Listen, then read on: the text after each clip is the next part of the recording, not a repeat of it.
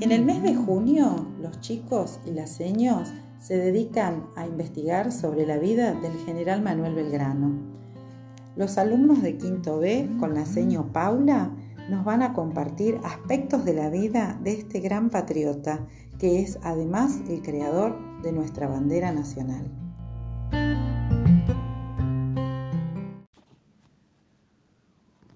Hola, soy Ulises de quinto año B, con Delfina, Juan, Victoria, Benjamín, Jazmín, Micaela y Maitena. Les vamos a contar sobre Manuel Belgrano.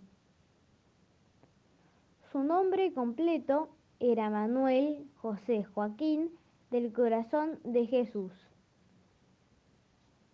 Fue militar, político, economista, abogado, un fervoroso promotor de la educación y soñaba con convertir a nuestra nación en un país soberano. Nació el 3 de junio de 1770 en Buenos Aires y falleció un 20 de junio en 1820 en Buenos Aires. En estos años fueron tanto los aportes a la patria que lo convirtieron en una de las figuras más importantes de la historia argentina. Su familia estaba formada por sus padres y once hermanos más. Su padre quería que sea comerciante, pero Manuel Belgrano tenía otros planes para su vida. Es por eso que decidió estudiar y con solo 17 años viajó a Europa para continuar sus estudios universitarios. En 1794 vuelve a Buenos Aires para comenzar su carrera política trabajando para el consulado. Desde allí impulsó la creación de diversas escuelas gratuitas. Bien dio inicio al estudio de las mujeres, ya que en ese momento éstas no podían ir a la escuela. Manuel Belgrano es de lo mejor que tenemos en América del Sur. Lleno de integridad y talento natural, dijo acerca del creador de la bandera, el padre de la patria, don José de San Martín. ¿Cuánta razón tenía? Belgrano fue uno de los hombres que dedicó la vida a sus sueños. Deseaba una patria libre, independiente y trabajó inalcanzablemente para conseguirlo. Durante las invasiones inglesas no dudó en ingresar a la milicia para luchar contra los invasores. En su autobiografía expresó, me era muy doloroso ver a mi patria bajo otro y sobre todo en tal estado de degradación.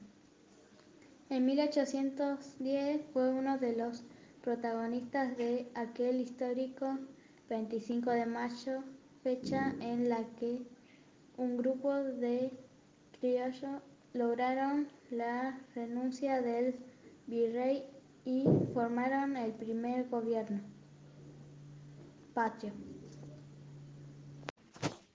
Manuel Belgrano fue uno de los miembros de aquella primera junta de gobierno en el año 1812 cuando se convirtió en el creador de la bandera celeste y blanca, los mismos colores que la escarapela, que él mismo había propuesto y que había sido aprobada por el triunvirato.